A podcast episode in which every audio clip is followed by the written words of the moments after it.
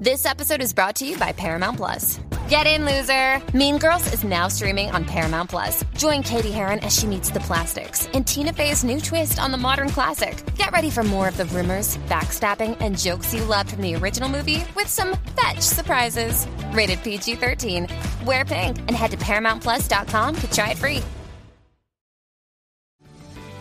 This episode is brought to you by Paramount Plus. An unlikely friendship begins in the Paramount Plus original movie Little Wing, starring Brooklyn Prince with Kelly Riley and Brian Cox. Reeling from her parents' divorce, Caitlin steals a valuable bird to save her home, but instead forms a bond with the owner, leading to a new outlook on life. Little Wing, now streaming exclusively on Paramount Plus. Head to ParamountPlus.com to try it free. Rated PG 13.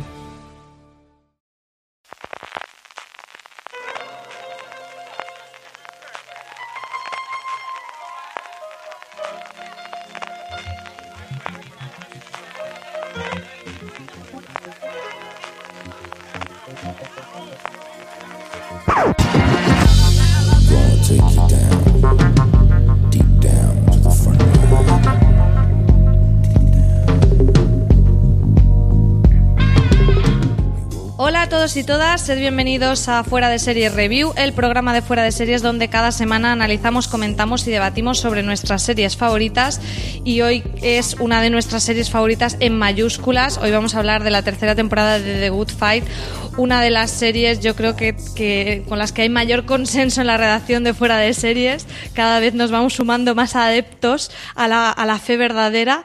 Y para hablar de esta serie, eh, bueno, estoy yo, María Santonja, y hoy estoy muy contenta porque si la tecnología nos lo permite, que nos lo ha puesto complicado, estamos grabando con Cristina Mitre del blog de Beauty Mail y el podcast de Cristina Mitre desde Dubai. Cristina, hola, ¿qué tal? Hola a todos, ¿qué tal? Nos ha costado, pero lo hemos logrado, ¿eh? Si, si los que nos, los escuchantes supiesen que esto ha sido un parto sin epidural hasta llegar hasta aquí, pero merecía la pena hablar de esta gran serie con, con vosotros.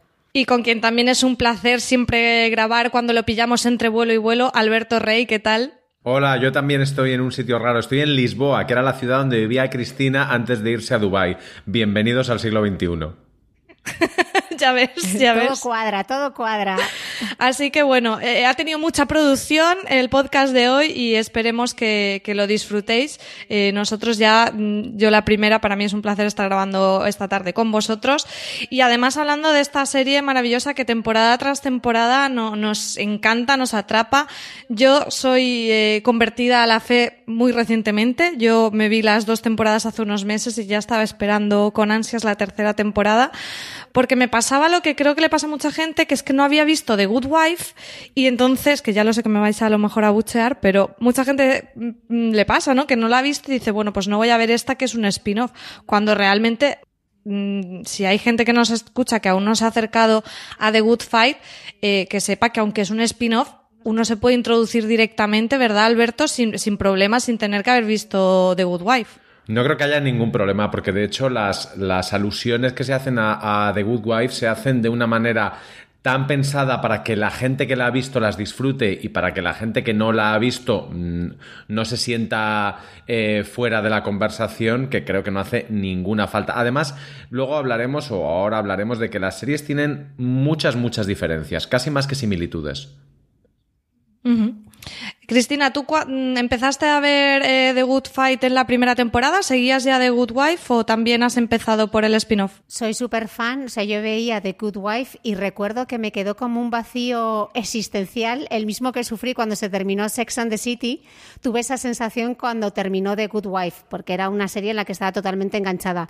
Y cuando me enteré de esta secuela o este spin-off, eh, al principio fue un poco reticente, porque dije, bueno, segundas partes nunca fueron buenas, pero es una serie completamente diferente, sigue siendo una serie de abogados, pero con un twist, y yo creo que es incluso mejor que The Good Wife, porque eh, creo que The Good Wife eh, estaba demasiado quizá focalizado en el papel de Alicia y, y ahora tenemos a cuatro mujeres en, en The Good Fight, que es que pedazo cuatro mujeres en esta serie.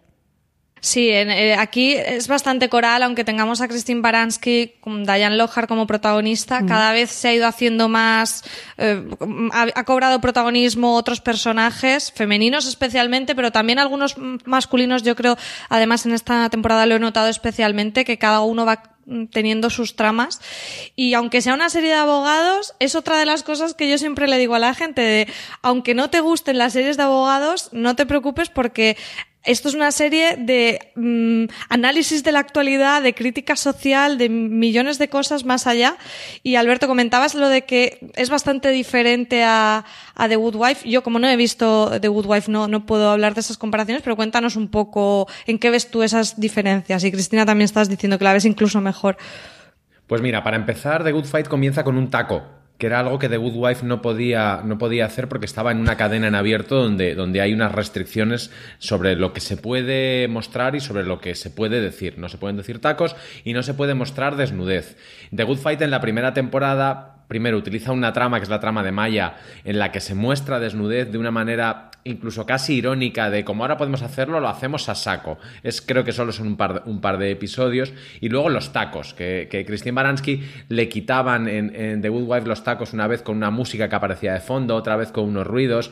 Y aquí la serie, digamos que se libera de esas restricciones y luego veremos que de muchas otras, eh, como por ejemplo ser una serie abiertamente política y abiertamente anti-Trump, porque está en un entorno como es eh, CBS All Access, que es la plataforma online eh, solo para, para abonados de, de, CBS, es decir, a efectos es una televisión por cable, donde se puede permitir ser ese, ese tipo de serie, controla mucho más la, a la gente que la ve, no necesita tanto, tantas, tanta masa de espectadores para para sobrevivir y luego además eh, el personaje central, el viaje, el viaje de, Alicia Florrick, que, no podemos olvidar que es un viaje alucinante porque es, yo recuerdo a los, a los creadores que en la última temporada decían que, que, habían visto las reacciones en Twitter del final y que había gente que había, que había escrito, eh, joder, era una hija de puta, me acabo de dar cuenta ahora.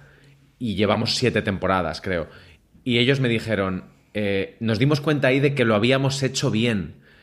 El viaje de Alicia Florrick en The Good Fight no está. Tenemos, tenemos tres viajes, parecían tres y ahora, y ahora, son cuatro si contamos a Marisa, que veo que, que Cristina la, la, ha contado. Mm. Y son viajes muy distintos porque ninguno de ellos creo que vaya a acabar con el espectador diciendo es una hija de puta, he tardado tanto tiempo en darme cuenta.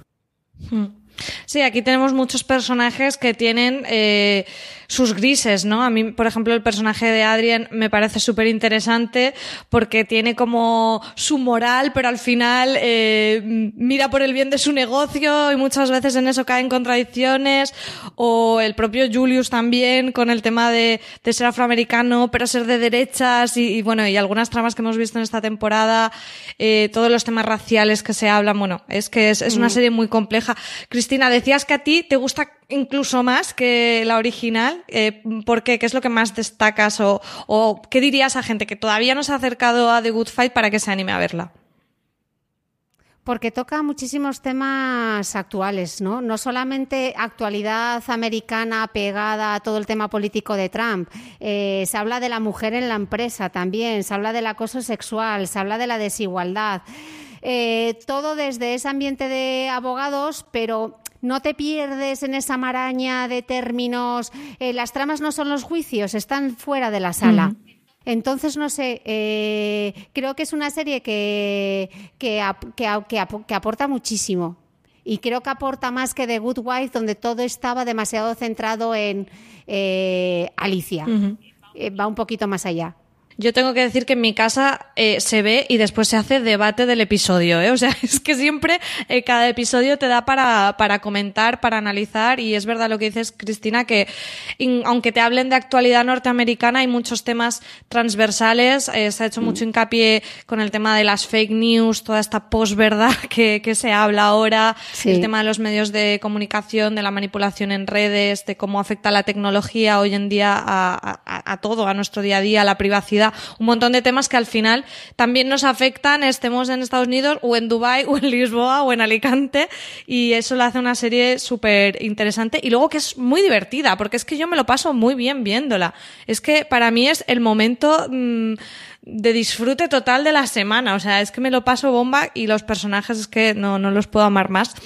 Y, y bueno, eh, sobre esta tercera temporada entrando un poquito más, eh, comentar que se estrenó el pasado 10 de abril, finalizó el 28 de mayo, ha tenido ocho episodios de una duración que a mí me parecen poquísimos, pero bueno. Y, no sé en concreto, esta tercera temporada, ¿qué os ha parecido? Si os ha gustado más, menos, si veis diferencias respecto a las dos anteriores, o un poco qué, qué impresión os ha dado, Alberto. A mí cualquier televisión que se salga de lo habitual me gusta y me interesa por definición. Y esta última temporada de The Good Fight que comenzó siendo eh, irritante porque introdujo un personaje que es Roland Bloom, este personaje interpretado por Michael Sheen, y que cuando ha terminado la temporada nos hemos dado cuenta de que era parte del concepto. La temporada ha sido conceptual y yo creo que lo que nos ha preguntado es hasta qué punto estamos dispuestos a vivir en un mundo absolutamente enloquecido y donde la realidad y la ficción se, se confunden para mal y si deberíamos hacer algo para, para arreglarlo, para, para evitar que, que, las cosas en general en el mundo eh, vayan hacia el punto en el que están yendo, en el que no te puedes creer nada, no te puedes fiar de nadie y te sientes un títere todo el rato. La serie ha jugado con estos conceptos muchísimo y, y ha hecho además lo que, lo que tú decías, que, que no ha perdido ese sentido del humor y ese, ese guiño que tiene la serie con su espectador, que es que a su manera tiene risas enlatadas, que es las carcajadas de Diane Lockhart. Tú sabes que cuando ella se ríe es porque hay un chiste y toca reírse. A mí por todo eso es una, una de mis series favoritas y estoy contigo en que ocho episodios es una mierda. Por favor, la próxima temporada mínimo, venga, no te voy a decir que los 22 de The Good Wife, que se nos ha olvidado que nos metía 22 por temporada, pero chica, 13, como una serie normal. Claro, 12, 13 mínimo. Sí, a mí se me ha quedado súper corto. De hecho, como estaba viendo los screeners, pensé que me faltaba un link. Y yo no me puedo creer que se termine en el 8, tiene que haber más que me habré Y que perdido. se termine así, claro. y que y se termine poco, así. Y que se termine como se termina, claro, que no lo podemos, no podemos hacer spoiler, pero eh, te quedas un poco y si te fijas, empieza y termina de la misma manera. La, escena del principio mmm, es la misma escena del final. No sé. Eh, yo me quedo con. Me, me, hubiese quedado con ganas de que me desarrollasen un poquito más otras tramas paralelas, ¿no? Se me queda ahí un poco como. Mmm, escaso. Bueno, pues como ya está costando esquivar los spoilers, vamos a escuchar una pieza de musical de la serie, aunque ahora que Alberto ha dicho lo de la, la risa de Dayan, estoy tentada a poner la risa de Dayan o ponérmela de, de, de, tono en el móvil, como hace un personaje en esta temporada. Vamos a escuchar una pieza musical de la serie y eh, entramos en el terreno de los spoilers.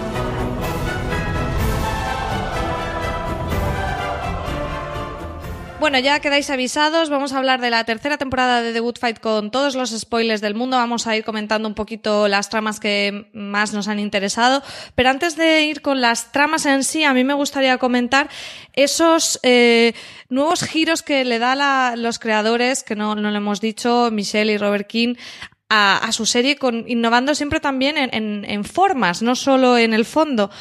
Por ejemplo, esta temporada hemos tenido personajes que miraban a cámara y hacían eh, su speech. Hemos tenido los cortos animados, que yo soy totalmente fan. No sé qué os ha parecido eh, esa introducción de, de ya vamos a hacer lo que nos dé la gana, que es un poco la sensación que yo tengo de que ya hacen lo que quieren con esta serie. Alberto. A mí algunos clips musicales reconozco que, me han irritado bastante, hasta que creí o, estoy convencido que como el personaje de, Bloom son parte del concepto. Es decir, de, convertirte la serie en un guiñol loco que casi recuerda más al juicio, al juicio de, la marioneta de, Chicago, del, musical, que a la típica serie de, abogados al uso. Pero, pero claro, es que, es que esta serie tiene, tiene, esas peculiaridades y esa sensación de que han hecho lo que les ha dado la gana. Estaba ya en la serie, la serie que, que hicieron los, los, King entre The Good Wife y The Good Fight, que fue aquel Brain Dead que pasó sin pena ni gloria porque a mí me parece que estaba muy ida de madre y que tenía un altísimo componente de, musical, entre ellos los, los todos los... Eh, eh, los previamente, los previously, se hacían en, en, musical. Tiene también que ver con que, con que The Good Fight y los propios King son eh, el fetiche de la cadena, son el, tesoro que, que, ellos mantienen, con lo cual dejarles hacer lo que les dé la gana es un poco dejarle hacer lo que le dé la gana a a Ryan Murphy en FX, ahora en Netflix, o, a, David Simon en HBO. Es decir, tienes a creadores con un universo muy particular y les tienes que dejar hacer lo que les dé la gana, porque si no, no, no molan. Es como mm, tú a Prada no vas a por una camiseta negra. Vas a por una locura. Para eso está esa marca. Pues esto es lo mismo. Ellos son esa marca que hace este tipo de series eh, demenciadas, divertidas, que saben que son series. Esto es muy importante. The Good Fight sabe que es una serie. Y, el espectador, eso, el espectador que la sigue, eh, lo, lo agradece. El espectador que no le interesa The Good Fight no le interesa por absolutamente nada. Y así es como funciona la televisión ahora y como debe funcionar. Eh, si, no, si no es para ti, no te preocupes. This episode is brought to you by Paramount Plus. An unlikely friendship begins in the Paramount Plus original movie Little Wing, starring Brooklyn Prince with Kelly Riley and Brian Cox. Reeling from her parents' divorce, Caitlin steals a valuable bird to save her home, but instead forms a bond with the owner, leading to a new outlook on life. Little Wing, now streaming exclusively on Paramount Plus. Head to ParamountPlus.com to try it free. Rated PG 13. La serie no te va a intentar convencer y tienes muchas otras series que ver. Hmm. Bueno, aunque aún así, siendo los niños bonitos de la cadena, no se han escapado de la censura. En Fuera de Series eh, escribimos un artículo sobre el tema que yo no lo pillé en el momento. En el capítulo que se habla de la censura, eh, que se, la autocensura que se hace en muchas empresas por entrar en el mercado chino, eh, hay un cartelito, no sé si recordáis, y en vez de en el, el clip animado pone CBS ha, censurado. Hmm. Y yo creía que era como una propia coña meta dentro de la serie y no, efectivamente había allí uno de los cortos musicales hablando sobre esto y la cadena pues eh, vio que podría ser dañino para sus intereses en el mercado chino y les hizo quitarlo y ellos dijeron que bueno, que bajo la condición de poner este, esta cartela que, sin embargo yo creo que la mayoría de gente no entendió porque lo, lo comprendió como una propia, pues eso, lo que hablamos, un una propio giro de estos de formato que ellos hacen. Sí, pero ese, ese estar tan pegado a la actualidad, hubo también una escena eh, que en lugar de volver a grabarla, porque estaban hablando de, una actualización del iPhone, de una grabación, etcétera, en lugar de grabarlo volvieron a poner, sabes, como un a pie de página, ¿no? Cuando se ha grabado esta escena, todavía Apple no había hecho la actualización del iPhone. Sí, que resolvía un eh, problema de seguridad o no sé qué pasaba eso, ¿no? Sí, sí, que grababa las llamadas del FaceTime, creo que era, o dejaba colgadas al principio las llamadas del FaceTime. Eh, bueno, podrían haber regrabado la escena, ¿no? Pero al contrario, han querido darle como una cosa de pegado a la actualidad, como casi de medio real. Claro, han convertido. Han convertido la crisis en un chiste y el chiste en una crisis y al final que, mm. que, ha conseguido que muchos espectadores hayamos acudido a internet a ver qué había pasado con esa, con esa, con esa escena, pues como los espectadores de Juego de Tronos acuden a, los sites especializados para ver eh, que en el fotograma tal de fondo aparece una runa, una inscripción de lo que sea. Mm, genera ese, ese tipo de, conversación. Lo que decía antes, al, no espectador de The Good Fight, esto le parece una estupidez que no le interesa lo más mínimo. Y, a mí, por ejemplo, me, parece eh, muy sugerente y que yo comprendo mejor cómo funciona la autocensura o los problemas con, el audiovisual en China a través de esa, de esa, escena y de esa polémica que si me lo explican en un, en un artículo fundamentalmente mm. porque el artículo me va a dar tanta pereza que a lo mejor ni lo leo.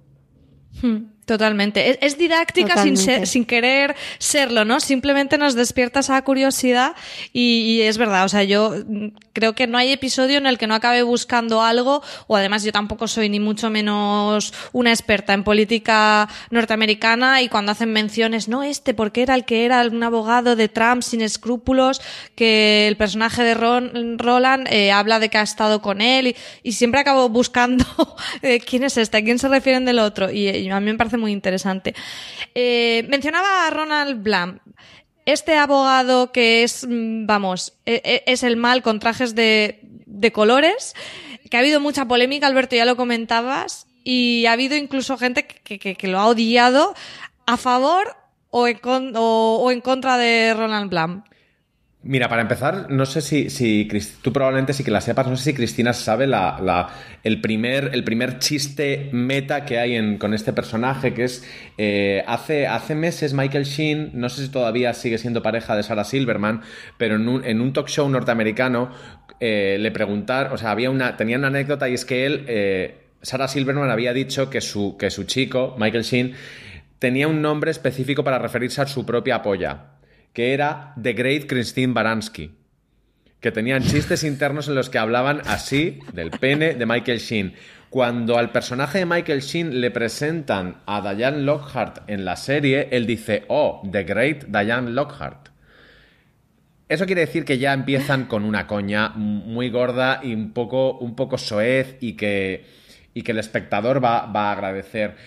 También comienzan muy a lo bestia. Este personaje no lo presentan poco a poco, sino que tiene un universo tan barroco y tan, y tan retorcido. Lo conectan además con el, con el, con el aquel famoso abogado de, de- de Trump, que es el origen de muchos de los males de la sociedad norteamericana y por ende del mundo actual y van muy a saco. Desde el principio es un personaje muy irritante, muy bestia. De los, eh, en los reviews de los primeros episodios es raro que no encuentres un medio en el que diga The Good Fight es una mierda, se la han cargado con este tío.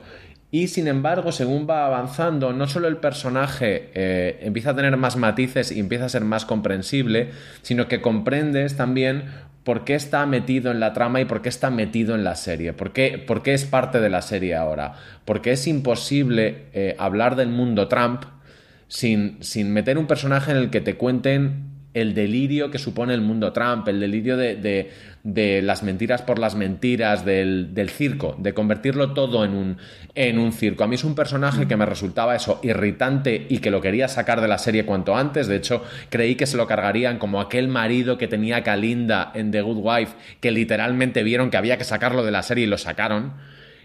Y sin embargo lo han mantenido. Y el final, que no desvelaremos, pero el final nos da a entender que probablemente Bloom tenga bastante importancia en la siguiente temporada y muy probablemente en el final de la serie. Es que al principio te causa rechazo, o sea, entre lo histriónico que es y en las primeras escenas le ves pinchándose Botox mientras le hacen una fila, es como, por Dios, ¿de dónde sale este tío? O sea, yo es que lo estoy viendo en el baño con la camisa, eh, sin calzoncillos, pinchándose el Botox, poniéndose el maquillaje y dices tú, pero este tío, ¿de dónde sale, no? Y luego poco a poco, yo creo que le vas hasta cogiendo eh, un poco de afecto y empiezas a comprenderlo a medida que se va desarrollando la trama, pero sí que es cierto que los primeros capítulos es como, ay, que se carguen a este tío ya, ¿sabes? Que no me gusta. Lo que sí que es verdad es que ha servido también mucho para darle una nueva trama a Maya que era una de las grandes protagonistas en la primera temporada, pero en la segunda ya se quedó un poco como ahí que no sabían muy bien qué hacer con ella después de todo el tema de, de, de- su padre y de, todo el- bueno, todo el follón que se monta, ella ya se queda un poco coja. Y aquí me ha gustado a mí personalmente cómo empieza Maya con ese punto de me voy a convertir en malota, con esas primeras también escenas con Marisa dándole consejos de mira, o te espabilas o no te van a tomar nunca en serio, y cómo eso lo coge y también las circunstancias y, y acaba llevándolo al máximo extremo que es haciéndose socia de Bloom, que es como madre mía. No sé qué os ha parecido esta un poco reinvención del personaje de Maya, Alberto. Pues a mí ese final en el que te dan a entender que probablemente sea la próxima villana, porque no olvidemos que en la temporada, esto no es demasiado spoiler, pero Maya traiciona a una, a, a una amiga y eso... Ah, Podemos hablar con spoilers ya, Pues no pasa la nada traición que a- hacia Marisa, utilizando una información Sí. que le dan de manera privada y, y que además en la serie te explica muy bien cómo eh, la información cuando eres abogado hay que, hay que tener mucho cuidado con ella porque hay una serie de barreras que son básicas para que el sistema funcione, pero que también saltarse esas barreras es una mera cuestión de honor o una pura cuestión de honor y a la vez lo peor, lo peor que puedes hacer. Lo hemos visto hacer mucho, tanto en The Good Wife como en, The Good Fight, pero siempre creíamos que estas cuatro mujeres protagonistas, cinco si contamos el personaje de, de Audra McDonald, eh, no se lo saltarían, que eran honorables.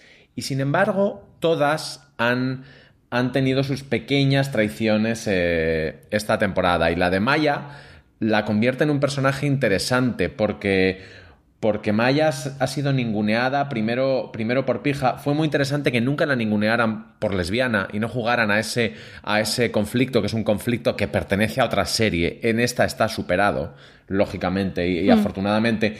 Pero sin embargo, la, la, la ningunean porque no es tan. Yo creo porque creen que no es tan killer como debería, como debería ser. Y en esta temporada eh, Bloom, que para ella, tanto como para ella como para la audiencia, comienza siendo un personaje muy irritante, ella como que con la audiencia lo acaba, con el espectador lo acaba asumiendo como parte de la serie y creíamos que no iba a aprender nada de él y sin embargo aprende muchísimo de él. Y el espectador también, dices, es que este tío a su manera no lo está haciendo mal. Y ese personaje, esa nueva malla que se, que se genera muy cabrona, eh, creo que mola bastante más que la Maya víctima del principio, que tampoco te acababas de creer mucho como víctima, porque decías, a ver, eres muy pija, tía, lo has tenido todo, no me da Si tan mal parada no ha salido. no me das demasiada pena con aquel apartamento, ¿os acordáis que tenía con el, con, en, en un rascacielos neogótico de, de Chicago con una novia. novia Mm. divina? Y dices, a ver, pena, pena, pena me da la pobre Luca, que sí que estaba en la mierda y ha prosperado, y si ahora lo pierde todo, yo diré, no, por favor, que esta mujer lo ha pasado muy mal en la vida. Que comenzó con, con Alicia Florrick defendiendo a la gente aquella en el calabozo, aquel absurdo, eh, casi al peso. Mm. Para mí, de, de todos los personajes, ahora que mencionas a Luca, para mí Luca es la que tiene el peso de muchísimas de las tramas eh, en esta nueva temporada, porque además es que cubre como muchos perfiles, ¿no? Cubre el de la madre, afroamericana, abogada, eh, es a la que más vemos fuera de la oficina también, ese encontronazo, bueno, como podemos hablar de spoilers, Sí, sí. ¿no? ese momento de la discusión en el parque con el niño, cuando otra madre la denuncia porque cree que, eh, que estaba maltratando al bebé, eh, simplemente porque era negra.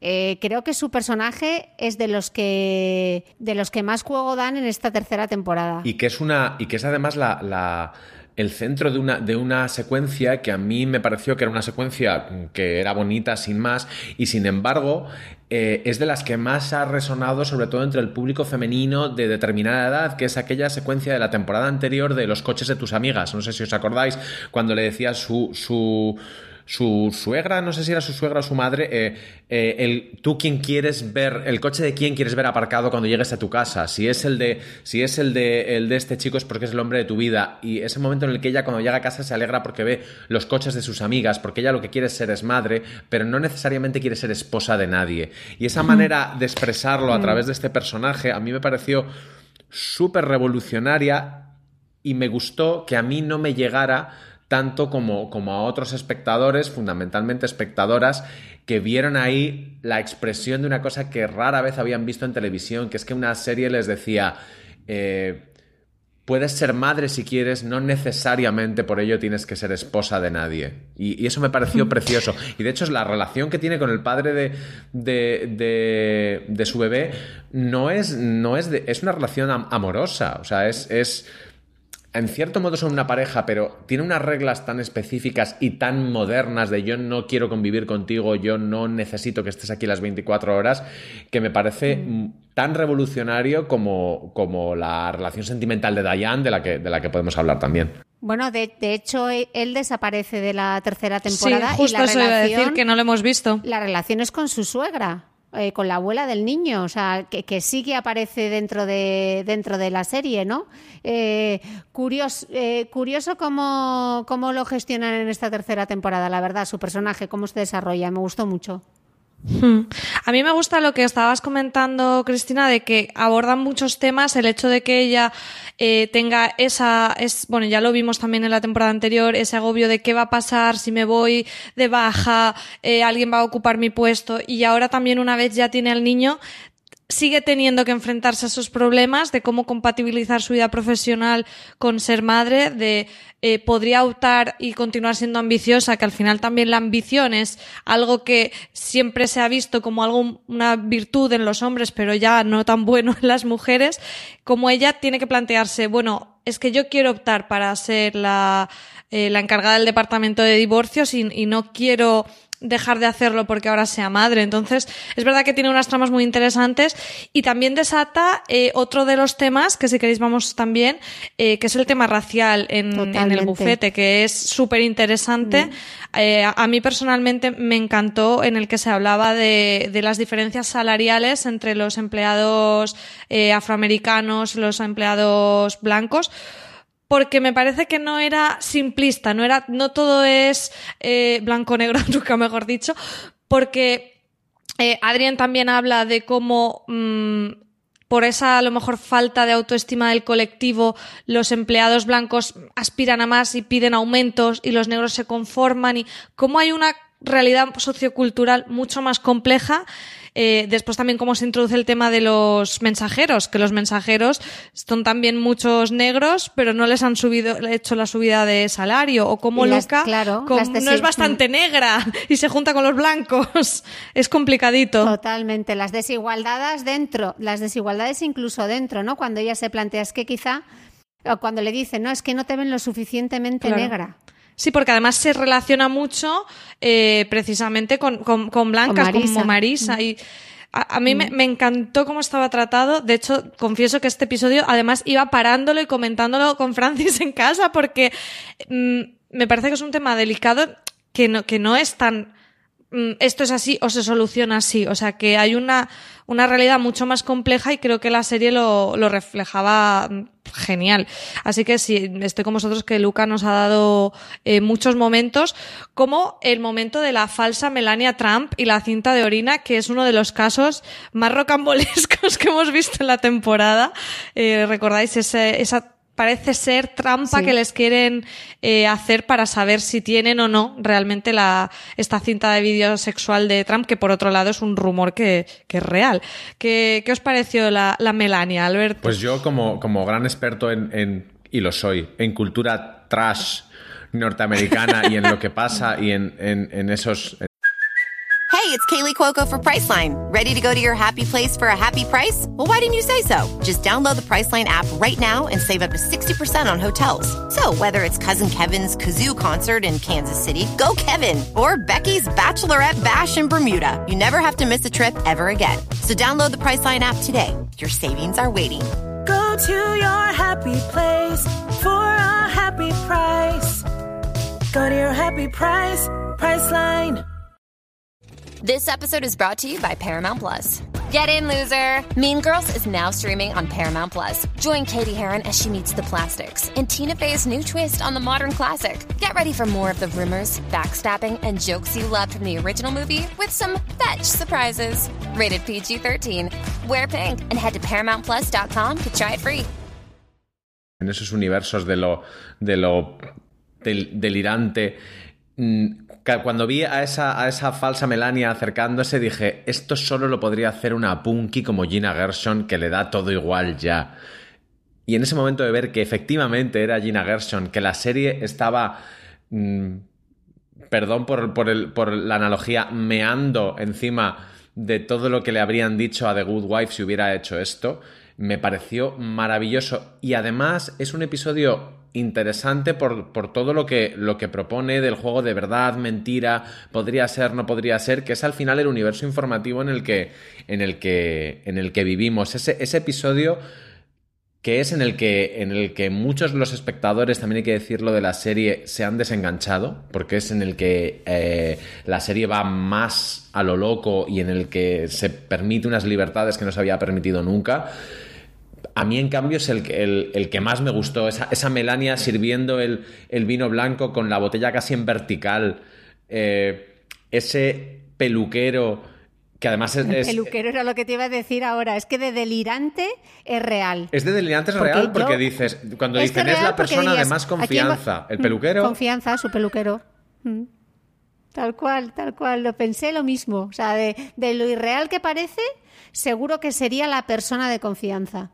Estábamos viendo que, bueno, que esto es uno de los casos y hemos comentado que, que no es una serie en el que haya caso episódico de, de juicio y demás, pero bueno, sí que mantiene mucho esa estructura episódica. De hecho, me, ha hecho mucha gracia el guiño de que en esta temporada los títulos de los episodios eh, hacen un homenaje a Friends, que siempre titulaba los episodios con el de el de que no sé qué, no sé cuántos, el de que no sé qué, no sé quintos, y en esta temporada lo han hecho igual. Y, y es que a mí va un poco a juicio, pero cada vez que van me flipa, porque ese, ese juez al que le ponen mm, fotos de animalitos y las explicaciones con el cuento de la jirafa y le hacen como, ¿cómo se llama esto? El ASMR, es que me- no sé cómo se dice. Lo de los ruiditos, la gente que le gustan los Lo ruiditos. de los ruiditos. Todo, e- o sea, todos los jueces que salen en esta serie me parecen maravillosos, pero es que este, o sea, esos momentos cuando ya se va a, a- a lo que decíais, a lo delirante absoluto con el juez haciéndole los ruiditos en el micro, yo es que me meaba de la risa, ¿eh? Y sin embargo, tiene este punto eh, súper turbador de que esa es la gente que puede impartir justicia en, tu caso, que es una cosa que, que The Good Wife hizo desde el principio, de en manos de quién estamos. Aquí, por ejemplo, en, en The Good Fight, pensad que tenemos, y que nos lo explican muy bien, un señor negro que es muy conservador y que es votante de Trump. Y dices, ¿en qué universo? Bueno, pues te lo van a explicar bien. Así como te van a explicar la tensión, cómo la tensión racial en una empresa es mucho más sofisticada y siniestra de lo que uno cree, te van a contar esto y te van a contar, eh, claro, cuando dices, este tío se presenta a juez, a juez del Supremo, me parece, ¿es juez del Supremo a lo que se, a lo que se presenta o a, o a- a superjuez? Sí, de lo que sí, sea. juez mm, Y- alto y standing. dices, no le... Y tú estás pensando que no le pueden dejar, pero luego ves los jueces que hay o esa trama que al espectador también le hace sentir un poco eh, mala gente eh, del, de, de Bosman enrollado con una jueza a la que le intenta eh, sacar cosas y malmeter también por, por otro lado. Esa parte del sistema judicial norteamericano que por otro lado me flipa que lo conozcamos mejor que el nuestro a base de ver series y que nos creamos lo de las supinas y lo del protesto y lo del... Y, aquí le dan, le dan una vuelta con esos, con esos jueces extraños, con esos abogados estrafalarios, porque ahora como teníamos a Bloom, se nos ha olvidado que hay 200.000 abogados estrafalarios mucho más, mucho más locos, entre ellos la gran Elsbeth Tassioni, que por favor que vuelva, porque Tassioni es lo máximo. Que vuelva, que vuelva, como la eché de menos, que vuelva. Eh, tampoco hemos eh, hablado aún de Dayan, que es la gran protagonista. En esta, en esta temporada ha cambiado el Aikido por el Tomahawk. Ya está tan cabreada ya del mundo que ya directamente lanzamiento de hachas. A mí me ha parecido bastante interesante cómo han reintroducido un poco el personaje de Kurt, de su marido, que estaba ahí en las otras temporadas, pero como que no pintaba mucho. Y cómo en esta temporada han jugado también a esa pues, pues, pues a, esa contradicción que uno mismo vive en el que, bueno, en el que Kurt ha conseguido un trabajo gracias a la familia Trump y tiene que, en cierta manera, mm, seguirles la corriente, aunque Dayan eso le ponga de los nervios y como al final hasta Dayan le ayuda a escribir ese discurso alabando a Trump, pero vamos, poniéndole unas flores tremendas. Eh, ¿Qué os ha parecido cómo ha estado Dayan en esta temporada, aparte de cabreadísima, Alberto? Mira, yo te diré que, y esto es real, si hay algo que me ha ayudado en mi vida, absurda vida, eh, sentimental últimamente, es esto, es Kurt y Diane, que, que es una... ma- Ellos, estos personajes, te muestran una cosa muy difícil de, explicar, que es que el mayor acto de, de amor que hay es la confianza y el respeto, que es en lo que se basa la relación entre Kurt, este tío que es verdad que trabaja para Trump de una manera con un poco una pinza en la nariz, pero es muy de derechas y es republicano, siempre lo ha sido, y Diane Lockhart, que no solo es demócrata, es que es sale en las revistas como una gran demócrata, es conocida como la gran abogada demócrata de, de, de Chicago. Que su relación funcione, a mí me parece una de las, de las cosas mejor explicadas la serie y a la vez más didácticas, porque no olvidemos que, que volviendo a The Good Wife, la relación de entre Alicia y su marido era muy oscura y era muy mezquina y estaba llena de, de, era casi comercial en algunos momentos. Y en cambio la de, la de Kurt y Dayan es amor puro y, y verdadero y a mí me parece que, que, hacerlo así, mostrarlo así es también revolucionario.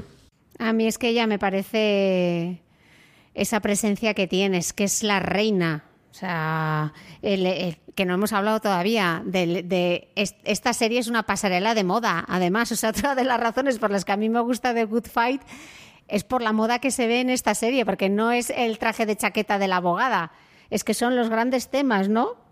El Gucci, el Emporio Armani, Escada, eh, todo lo que sacan estas mujeres y cómo las visten y cómo la moda viste también al personaje, ¿no? Lo importante que es la moda dentro de esta serie y todo lo que dice sobre los personajes. Ese primer episodio donde Diane sale con esa chaqueta de Fendi con unos puños de mutón rosa fucsia wow, ponerse eso para ir a un juicio. Que era una tela, chaqueta ¿eh? que además se había puesto Melania en, en, la realidad. Creo que una versión de esa chaqueta o una muy parecida de la misma colección la había utilizado, la había utilizado Melania Trump en una recepción en la, en la realidad. Lo que hace The Good Fight es utilizar la moda como explicar muy bien también lo que es un buen estilista, que es alguien que a través de, de la moda y de la, y de la ropa cuenta historias o, o genera personajes. O sea, mm. esa. Esa. Eh, Marisa, que comienza siendo una especie de hippie y cada vez, según crece o le dan más responsabilidades, eh, adapta más su, su, su, estilo y sus estilismos a lo que se espera de ella, es lo que, lo que los americanos llaman dress the part, mm. o el famoso eh, no te vistas para el trabajo que tienes, sino para el trabajo que quieres tener. Y aquí en, en, en The Good Fight lo, lo, explican muy bien, incluso a través de, del personaje de Bosman, que, que lleva esos trajes imposibles, imposibles de, morados, tres, de, tres, piezas, con una cantidad de, accesorios, pero eso también te, te, viste al personaje porque, porque él no deja de ser con esos pendientes, además, que lleva, que lleva un personaje, tiene 60 años, porque no quiere perder la conexión con la cultura afroamericana más de calle. Mm más eh, el, lo que es el, el, dapper, ¿no? El, a mí eso me parece que, que, que la serie lo hace súper, súper bien y a la vez conectando otra vez con el personaje de Kurt, que es al tío al que le da más igual lo que lleva puesto. O sea, si hay alguien que va un poco de lo primero que encuentro en el armario, ese es, ese es Kurt Malveig. Bueno, pues me encanta que Cristina haya sacado este, este tema porque lo queríamos apuntar teniendo a dos super expertos en estilo como os tengo aquí hoy. Y es verdad que es una serie en la que eh, el, el, vestuario, el desarrollo de los personajes a través de, de, de, lo que llevan puesto y de eso, lo que me gusta mucho lo que has comentado, Alberto, el detalle del pendiente es que no es azaroso, mm. es una manera de narrar en la historia. No sé si, Cristina, querías comentarnos algo más, que me comentabas fuera de micro que habías estado haciendo casi un estudio para, para comentar de, de, la moda en The Good Fight? Realmente, series de abogados que hubiese moda antes de, antes de The Good Fight, que teníamos The Good Wife, veníamos de Ali McBeal. Y Ali McBeal era la super minifalda casi cinturón con, con la americana, ¿no? Y esta ha sido como una serie de abogados, bueno, Alberto que sabe más de series, pero yo creo que ha sido la serie de abogados donde eh, el vestuario eh, era tan importante, no sé, como en series como Mad Men, ¿no? Que nos ayudaba tanto a construir la historia. Pues en esta, pese a ser que es una historia más actual, más de hoy, el vestuario sigue siendo súper importante para contar historias, ¿no? Esa, esa Dayan es, es, que hay que ser, tener muchísima personalidad para hacer las mezclas que hace Dayan de texturas y estampados y se queda tan ancha. O sea, ves las camisas que lleva y las blusas que lleva y te las esperarías en Estudio 54, no para ir. Eh, no para ir a defender a un acusado, ¿no? Pero lo hace con una maestría y con una elegancia, esas joyas, esas maxi joyas que lleva, los accesorios de, de Dayan, eh, copan toda la pantalla y en ella son parte del personaje. Mm. Entonces, bueno, creo que es una serie que, además de las tramas, para los que nos gusta la moda, yo siempre es como, ¿de dónde será esta chaqueta? Pues eso, es que tienes desde el Dries Van Noten hasta el Gucci, pasando por el Prada, eh, todo mezclado y con muchísimo estilo. Y ves viendo, vas viendo además cómo los personajes se van transformando también con el vestuario, ¿no? En esta tercera temporada, Maya, que en temporadas anteriores la veíamos como en un segundo plano, eh, con colores que no llamasen muchísimo la atención, ya cuando empieza a dar su gran cambio, la ves con cazadora de cuero súper ajustada. Bueno, el, el vestuario le ayuda como a tener más personalidad, más independencia y una declaración de intenciones. Se utilizan marcas además eh, que uno no esperaría ver en una, en una serie como esta. Hay, por ejemplo, eh, marcas... Eh, digamos, muy barrocas, como, como Etro o, McQueen, o las de. O las de O las de Bloom, que no me imagino de, qué se vestirá, pero prefiero, casi prefiero no, no saberlo. Pero se cuentan. Y, por ejemplo, hay una cosa que es, que es muy interesante también, y es que, eh, por ejemplo, Diane Lockhart tiene unos bolsos que cuestan una pasta, pero los repite bastante. Porque tiene cuatro bolsos buenos. Y en cambio, Marisa al principio, no sé si os acordáis, que iba. que cambiaba mucho de look, pero iba muy de trapillo. Y, y esa es también parte, parte de, la, de, la, de, la, evolución. Ocurre también, por ejemplo, en, en la manera de, vestir que tienen los clientes, algunos de sus clientes, ¿no? Este, este cliente eh, que era un poco el dueño de Google, el dueño de Chamham, que es hmm. Benjamin Hickey, y, él, va vestido como de persona de Silicon Valley, es decir, con la camiseta de cualquier manera, eh, de, de, yo soy vuestro, vuestro cliente y a la vez, eh, por ejemplo, las, secretarias y los, y los, y los paralegals que tienen en la, en la oficina, ves cómo llevan la típica ropa de alguien que quiere mm, trabajar en una oficina y no desentonar, pero que tampoco puede permitirse demasiados gastos. En eso la serie está muy bien porque además tiene este punto aspiracional también de no negarlo. Los personajes de The Good Fight son ricos. Y los ricos, y los ricos, visten como ricos. Mm. Sí, no, no, sé si fue en esta mm. temporada o en la anterior que hay un momento en el que el contable de Dayan le dice que bueno, que esos problemas financieros, que son el detonante un poco del inicio de la serie, como que ya están solucionados porque ahora paga muy pocos impuestos y que bueno, que algo bueno tenía que tener Trump. O sea, que no niegan en ningún momento que ellos son una, una clase totalmente privilegiada. Y bueno, yo, si en una cosa más todavía ya quería ser de John de Mayor, quiero ser eh, Diane Lockhart y, y, bueno, con el tema de la moda ya es que mm, mm, una cosa más todavía para, para amarla. Hemos hablado de la relación de Diane y de Kurt. Eh, y hay otra relación que se ha establecido mucho en esta, en esta temporada que es precisamente la de Diane y Liz.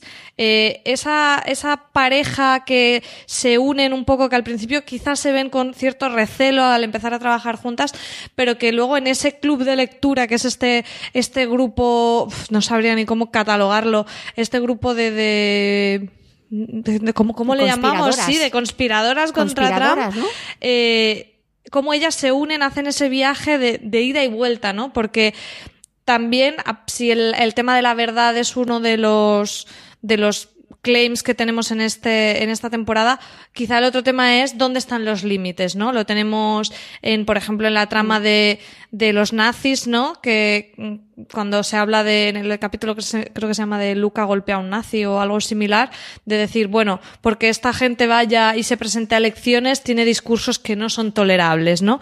Y con el tema de todo lo que hacen en el club de lectura, cómo hay esa escalada de bueno, esto no pasa nada, esto está bien. Tenemos primero que le cogen, eh, que cogen datos de la clienta hasta que es una cantante de country para intentar forzar que haga una declaración anti-Trump, eh, con los nazis precisamente que están eh, boicoteando las elecciones locales a las que mandan a, a Luca y a Jay, sacan datos de ellos para mm, que se los lleven.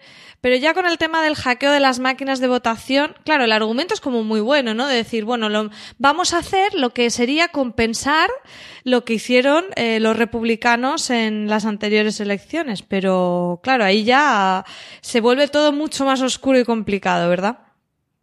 Además hacen, hacen una cosa muy interesante los personajes de, Audra McDonald y de Christine Baranski, que es eh, ellas, si estuvieran solas, probablemente estarían a hostias, porque son dos abejas reinas y no, no opinan igual de muchas cosas. Y sin embargo entienden que el pelearse en esa situación lo único que haría sería ir en, ir en, ir en su contra. Y no sabemos si han decidido esta lucha, porque acordaos que, en- que la primera temporada muy bien, muy bien, tampoco se llevaban. No. Eh, han decidido, no sabemos si posponer o, o directamente eh, llevarse bien porque no tienen más que perder, que es algo que si fueran personajes masculinos probablemente eh, se habrían pegado sin ningún problema porque no hay nadie que se vaya a aprovechar de esa situación, no hay nadie que vaya a decir, mira, la pelea de gatas. Incluso colaboran en, en- en lo que dices, en este club loco anti-Trump, que es también parte del delirio que nos ha contado la, la serie y que lo llegan a incluso, a incluso a verbalizar. Si el mundo en el que vivimos nos propone locuras, tendremos que combatirlas con otras locuras. Esa hacker del, del gorro de lana que dices, madre mía, esta niña, ¿de dónde la han sacado todas estas señoras megapoderosas? La manera en la que descubren que, que el grupo se ha formado también de una manera completamente absurda, con una tipa que está en la cárcel y que Sí. lo que quería era dinero. Mm, Es todo tan imposible y a la vez tan creíble que, que da, que da un, un poquito de miedo pensar que el mundo que retrata es el mundo en el que vivimos, no es la ciencia ficción. Sí, pero de hecho con el tema del hackeo de las máquinas de votación, cuando Dayan se quiere salir de toda la historia porque ya le parece que están cruzando esa delgada línea roja, eh, Liz le dice que no lo entiende y que, de- que deberían seguir adelante. Y ahí Dayan lo hace por amistad con ella, no porque crea que realmente es lo correcto, pero lo hace por amistad. O sea, dos tías que en un principio deberían haber estado enfrentadas, al final se unen para llegar eh, y con ese suspense que nos deja al final de la temporada, ¿no? A ver qué es lo que pasa, ¿no?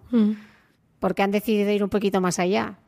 Sí, el, bueno, esta es una de las tramas que, que va un poco forzando, forzando todas las situaciones y a mí me, me parecía también otra de las locuras de la serie. Esos dos, eh, esas escenas que nos sacaban a los dos agentes de la Agencia de Seguridad Nacional con sus quehaceres de espionaje, espiando a Diane y que a mí me recordaban como si fueran sacados de la serie de la de Silicon Valley o de IT Crowd o algo así pero que primero todo el tiempo parece como algo eh, que está metido ahí de golpe como un pegote, pero después es totalmente relevante para el devenir de los acontecimientos porque es precisamente uno de los chicos de la NSA que como que le ha cogido cariño a base de espiar a Diana en las cosas que hace, que sabe que si da ese paso del, del- del hackeo de las máquinas puede ser eh, totalmente trágico y es Kurt el que se entera de esto y interviene y para que no, no- se produzca retiren las máquinas y el plan no se pueda llevar a cabo.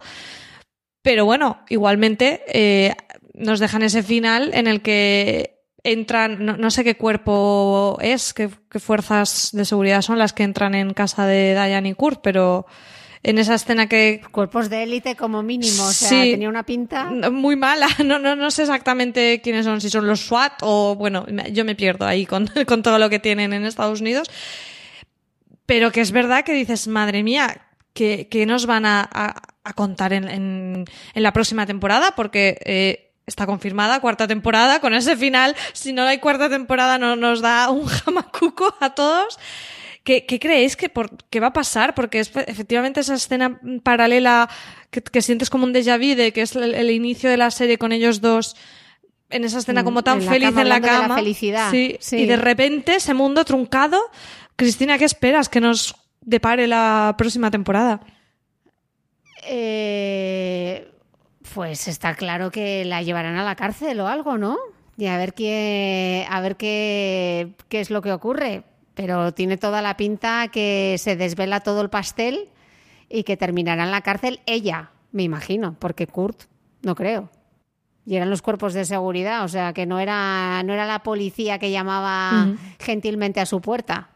Yo creo también que, que- irán por ahí o de, una manera parecida porque con el personaje de Diane han intentado, eh, han hecho tantas cosas tan locas, lo han puteado de tal manera tanto al personaje como a sus tramas y siempre han caído, han caído de pie que me encantaría ver a Dayan en, en, la cárcel porque sé que al final tiene que salir, hombre, no, no, no admito, no admito otra, otra solución. Pero sí, creo que la, que la siguiente temporada, pensad también que se, la siguiente temporada la están escribiendo ahora y que estará muy maleada por los acontecimientos reales, porque la serie eh, bebe uh -huh. muchísimo de la, de la actualidad y, y últimamente, a ver, mm, eh, hace unos días salió que la Thermomix de Lidl tiene un micrófono y te escucha. Mm, vivimos en ese mundo. De aquí, a, de aquí a que se empiece a emitir la temporada han podido llegar los marcianos y la serie lo va a tener que incorporar. No sé, me, me espero casi cualquier cosa, pero vamos, la espero con unas ganas sí, que no os lo podéis sí, ni sí. imaginar. Yo estoy ahí, yo creo que el tema de la Thermomix no lo había oído, pero madre mía, yo ya que estoy conspiranoica total con los altavoces inteligentes, mira, creo que esas tramas pueden ir por ahí porque el tema de la, de la privacidad se ha tratado. También se ha tratado el tema del acoso sexual, lo hemos pasado un poco por alto, pero es un poco lo que arranca esta temporada con ese caso que se desvela de, de que el fundador del bufete, eh, eh, haciendo un documental sobre él precisamente como para... Mmm, para endiosar la figura, eh, descubren este pastel de que había estado abusando de varias empleadas y, y bueno, no, no, quería dejar de comentar que esa trama también está ahí, que el tema del Me Too sigue trayendo muchísimo debate y, y cómo eh, aparece en la serie, incluso hay un momento en el que hay una, eh, por, por por creo que la petición del cliente de Chamham de este Google les hacen tener como una una especie de auditoría de una persona que es especialista en temas de, de acoso sexual en el trabajo y es donde también se descubre esa relación mm. eh, de Adrian y Liz cuando Liz todavía estaba casada. Eh, ¿Cómo te parece a ti, Cristina, que han llevado estos temas tan, tan atados con la actualidad del, del Me Too? Bueno, pues lo primero que han intentado hacer en la trama era callarlo, ¿no? Eh, firmar un, un, acuerdo de Non-Disclosure Agreement que hablan ellos, un NDA, y acallemos los rumores cuanto antes, ¿no? Ya se mete la prensa. Eh, eh, pues es curioso porque probablemente es así como, como se ejecuta siempre, ¿no? Lo que pasa es que a medida que van saliendo más casos y se ve que no era solamente la secretaria de los últimos 15 años, sino que era muchísima más gente dentro de, dentro de la empresa, pues el problema ya es muchísimo más gordo. Y luego yo creo que eh, ese momento de Liz, ¿no? Ese momento de es mi padre, era una figura pública, mm. eh, el momento personal con el momento profesional, ¿no? Saber lo que se debe hacer y como hija cómo se siente ella de, de engañada, ¿no? Cuando le pide a Marisa que le pase por favor todos los nombres y tiene ahí la carpeta con todos los nombres de esas mujeres y finalmente decide deshacerse de esa carpeta. Esa, esa lucha interna que tiene ella a mí me pareció muy llamativa entre la figura del padre y la figura pública. El personaje de Liz es otro de los que ha cobrado mucho protagonismo en esta tercera temporada y a mí me ha, gustado un montón, o sea que, que, encantada ese protagonismo. Ya para ir cerrando, eh, no sé si tenéis en mente algún momento que para vosotros sea como pues quizá vuestro momento favorito de la temporada, uno que habéis disfrutado mucho. Yo precisamente tengo uno que es de esa relación con Diane y Liz y es cuando esta, mmm, es que no sé exactamente el cargo que tiene esta persona que está especializada en, en conflictos en, en el trabajo, pone a, a Liz y a Dayan espalda contra espalda a hacer un ejercicio en el que ellas van andando eh, con mm. preguntas sobre lo que las diferencia por su experiencia al ser de una u otra raza y después vuelven a ir andando pasos para atrás hasta estar unidas y descubren que ambas son fans de Prince y acaban cantando Raspberry Beret y me pareció una escena súper bonita que quizá es una de las que me quedo como de mis favoritas de la temporada. Alberto, ¿tú tienes alguna así que no hayamos comentado que te haya gustado especialmente? A mí me gusta una, un, un, momento que ocurre varias veces, creo que una por temporada, que es eh, la típica fiesta en la que hay mucha gente. Está, está Diane, está, está Kurt, y hay un momento, no sé si ha pasado dos o tres veces, en el que Kurt le dice al oído algo a Diane y ella coge el abrigo y se largan. Asumo que le dice tal guarrería. en tu mente es mucho mejor que, que lo que hubieran dicho. Ya. Y me parece tan maravilloso que una pareja que pasan los dos de los 60 te cuenten que eso no se pierde y que pueden ser una pareja apasionada y que uno de los pilares de su relación es que follan fenomenal. Me parece tan sano mostrar eso en pantalla en gente de esa edad y de esa clase. Darte cuenta que tanto Kurt, que es un señor que como de los, de, los antiguos, como Diane, que es una señora elegante y, pura diplomacia, son de sangre caliente. Eso me parece de lo más romántico que he visto en televisión, yo creo que De en hecho, mi vida. son los únicos. A tope con Kurt y Diane. Son los únicos personajes que vemos en la cama, ¿no? Y la serie empieza con ellos, y- empieza y termina con ellos dos en la Eh, cama. no, hemos visto también a ¿A? Adrien con la jueza. Ah, es verdad, cierto. Sí, pero no hemos visto cada vez que acaban, que acaban de follar que les di- Diane le dice cosas del tipo, qué feliz Sí. soy, qué bien lo Sí. paso. Me parece tan sano eso cuando es una serie que parte de una como The Good Wife en la que se utilizaba muchas veces el sexo como algo enfermizo, incluso Alicia y, y- y fundamentalmente el marido de Alicia lo utilizaba como una moneda de cambio prácticamente, de, mm, de vez en cuando contentaba a su mujer, todos sa- sabemos lo que, lo que hacía para tenerla tranquila durante, durante una temporada y aquí se, se dan la, la vuelta a las tornas y te muestran una relación sentimental y sexual entre dos personas maduras sanísima. Y eso me flipa. Cristina, ¿a ti alguna escena así que te gustaría mm, comentar? Bueno, pues a mí me gustó mucho ese momento de Maya y de Marisa cuando se van a tomar algo y parece que va a empezar una relación entre ellas dos. Marisa empieza eh, a contarle lo que está ocurriendo en la empresa y Maya le pide que por favor que no le cuente más. Ese momento que ella está rota entre esa parte profesional y esa parte personal, esa relación entre las dos, esa escena me pareció me pareció muy chula y luego me pareció delirante la escena en el parque de Luca con, con el bebé, con el encontronazo que tiene con la madre en el parque y de, de una cosa absurda eh, la que se lía, ¿no? La llamada a la policía. Pero es que esas cosas estoy segura de que pasan y que podrían pasar. O sea, de absurdo que es, pasa. Sí, no, esto es uno de los casos que está basado en casos reales de que en Estados Unidos hubo bastantes polémicas por vamos, temas similares de, de mujeres que, que negras, que pues sus hijos sí eran mestizos y tal, de que había gente que les estaba acusando como que si no fueran sus hijos y, en fin, que muchas veces eh, mm, casi que vale la pena estar viendo cada uno de los episodios porque tienen mucho de, basado en hechos reales. Eh, ya para terminar, os recomiendo además para ese ejercicio que en fuera de series eh, Marina Sucha estaba haciendo reviews de los episodios que podéis recuperarlos si aunque hayáis visto ya los episodios y no los hayáis ido leyendo semana a semana, porque vale mucho la pena, te va contando ese tipo de detalles. Pues nada, hemos estado esta horita, eh, la tecnología parece que nos ha respetado, no sé cómo se oirá esto, pero espero que bien y quería agradeceros que hayáis pasado este ratito conmigo comentando esta serie maravillosísima y os emplazo para que repitamos para la cuarta temporada, Alberto. Pues muchas gracias a vosotras, como te echo de menos, Cristina. Y deciros una cosa, he estado explorando mientras hablábamos y los trajes de Bloom, de Roland Bloom, son de una marca que se llama Sweet Supply, la podéis encontrar en muchos sitios, nos deberían patrocinar esto porque yo he encontrado por 268 Eso te iba a euros. decir, enlace de afiliados. Por 268, un traje verde con bermudas que estoy ahora mismo haciendo añadir a cesta, añadir a cesta, checkout. Bueno, Alberto, pues si, si al final lo compras, queremos una foto, por favor. Vamos a hacer un artículo en fuera de series de los estilismos de Bloom por Alberto Rey, yo lo veo. Oye, Alberto, pues mira a ver si me encuentras la chaqueta, la americana de estrellas azul marino de escada que lleva Dayan y que me parece la mejor americana de toda la serie. A ver si me, Me la encuentras parece buen que por precio, anda. 268 en escada no nos dan ni los buenos No. días, Cristina. Qué pena, qué pena. Bueno, Cristina, agradecerte también que hayas estado este ratito con nosotros, que además sé que te lo hemos puesto complicado para grabar, que ha habido mucha, mucho problema tecnológico, así que agradecerte todo el interés que has mostrado para estar un ratito con nosotros en fuera de series. Nada, muchísimas gracias a vosotros y espero volver pronto. A mí me ha encantado todos esos matices que habéis dado de cosas que igual yo ni siquiera me había fijado, así que he aprendido muchísimo en la conversación de hoy. Pues nada, a todos vosotros muchísimas gracias por habernos escuchado, haber llegado hasta aquí.